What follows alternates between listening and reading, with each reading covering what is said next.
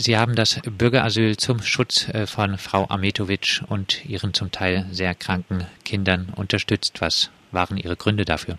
Naja, Sie hatten ja in der Moderation oder in der Anmoderation auch gesagt, dass die Abschiebung der Familie 2015 durchaus sehr stark kritisiert wurde, im Übrigen auch in der Form und in der Art und Weise. Die Familie ist damals nachts geholt und damit auch abgeschoben worden. Ähm, dann gab es dieses Freiburger Bündnis, ähm, die sich für in einer breiten Bewegung für ein humanitäres Bleiberecht ähm, ausgesprochen haben. Dann kam die Familie jetzt wieder nach Deutschland. Wie, weiß ich nicht. Ich weiß im Übrigen auch nicht, wo sie ist. Aber ähm, der vorrangige Grund war ja dann das Kindeswohl. Und ähm, wir hatten äh, Hinweise darauf, dass es den Kindern sehr schlecht geht, dass es hier auch eine akute Bedrohung des Kindeswohls ähm, gibt. Und da dieses für mich dann auch im Mittelpunkt stand, habe ich eben die Forderung nach einem Bleiberecht aus humanitären Gründen unterstützt ähm, und immer gesagt, wir müssen jetzt die Entscheidung des Petitionsausschusses auch abwarten und die ist jetzt leider negativ gefallen. Ihre Parteikollegen im Petitionsausschuss hätten die Möglichkeit gehabt, äh, ihrer Unterstützung auch äh, Taten folgen zu lassen und sich im Ausschuss für ein Bleiberecht aus humanitären Gründen einzusetzen. Das haben Sie nicht getan. Wie bewerten Sie das? Ganz so einfach ist es nicht. Ähm, auch die Mitglieder des Petitionsausschusses sind natürlich an ähm, Grundlagen gebunden. Und ähm, zumindest nach meinen Informationen lag kein einziges ärztliches Gutachten schlussendlich vor. Ähm, und aufgrund fehlender ärztlicher Bescheinigungen äh, konnte dann dem Ersuchen nach einem humanitären Bleiberecht und damit einem langfristigen Aufenthaltstitel nicht nachgekommen werden.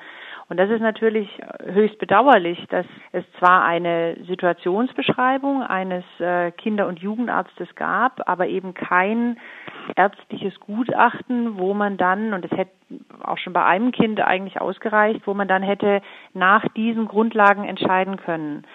Jetzt kann ich nachvollziehen, dass es strenge rechtliche Vorgaben für medizinisch begründete Ausreisehindernisse auch eingehalten werden müssen. Und deswegen hat der Petitionsausschuss dann auch teilweise mit sehr großem Bedauern, aber eben auch einstimmig ähm, sich dann gegen die, die, dieses Aufenthalt, diesen Aufenthaltstitel und das Bleiberecht ausgesprochen.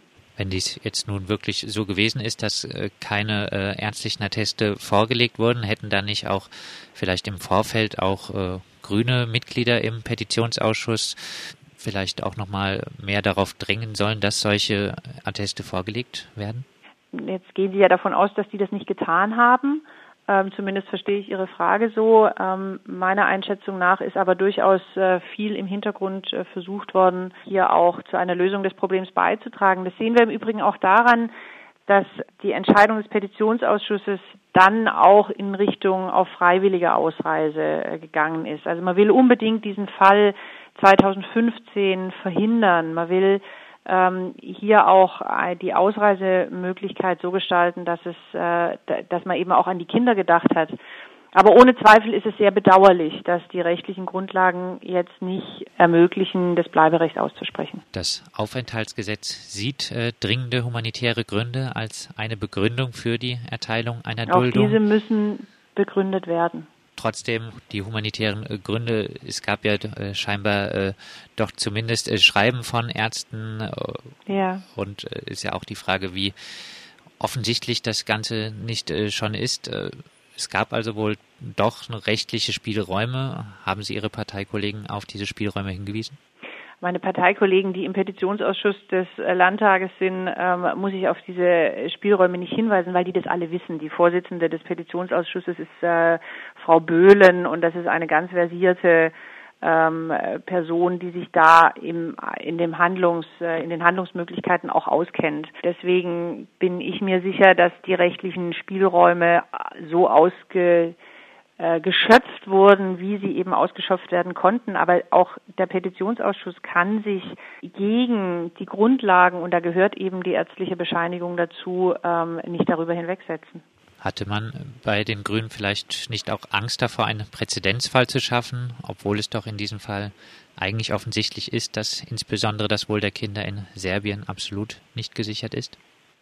Also die Angst, Präzedenzfälle zu schaffen, ist immer so die eine Seite. Ich glaube, die andere ist, und da möchte ich tatsächlich nochmal die Mitglieder des Petitionsausschusses in Schutz nehmen. Und Sie sehen es auch daran, dass diese ähm, Entscheidung einstimmig gefallen ist. Also auch die Opposition hat mitgestimmt.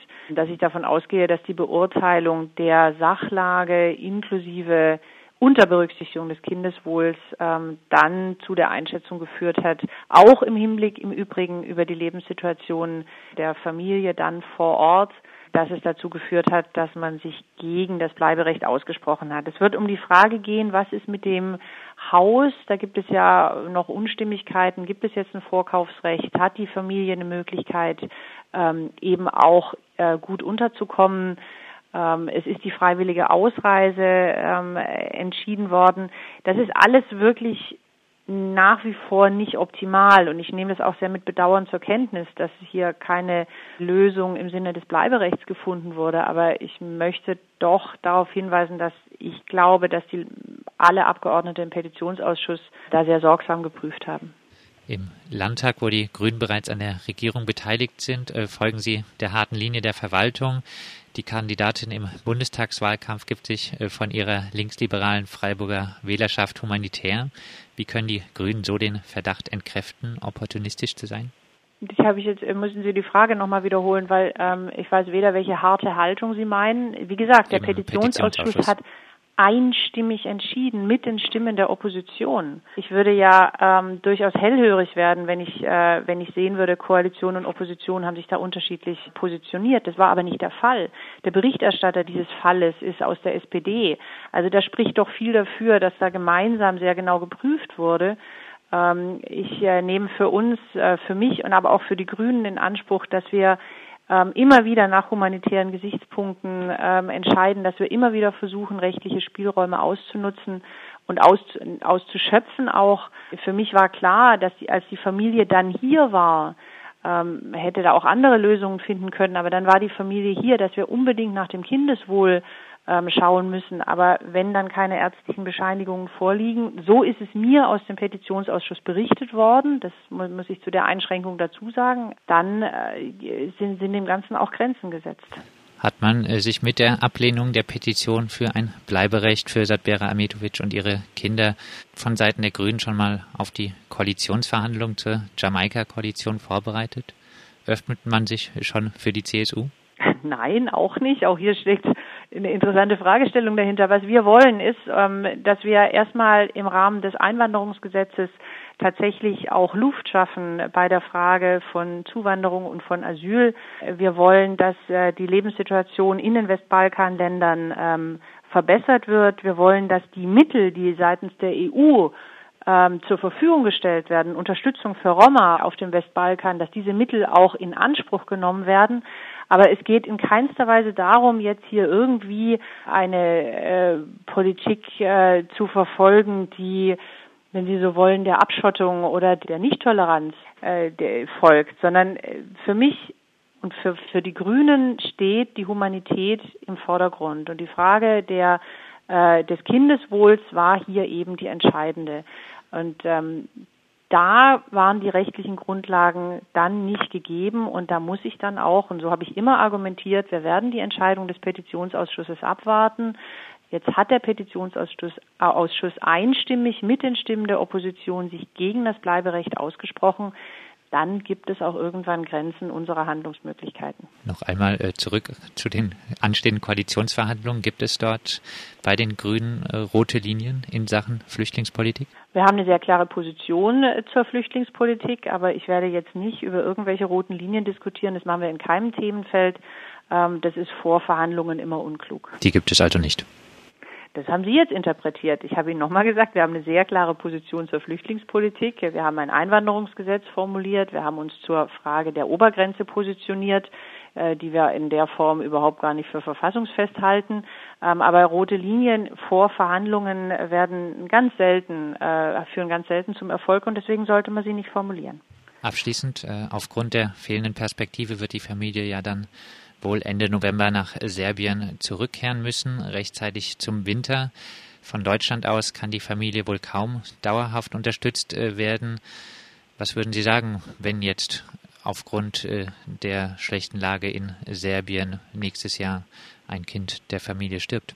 Wissen Sie, Sie haben echt interessante Fragestellungen, ähm, weil so möchte ich mich dem Ganzen gar nicht nähern. Tatsächlich wird die Familie sehr eng begleitet, hier auch von Freiburger Bürgerinnen und Bürgern. Das finde ich gut.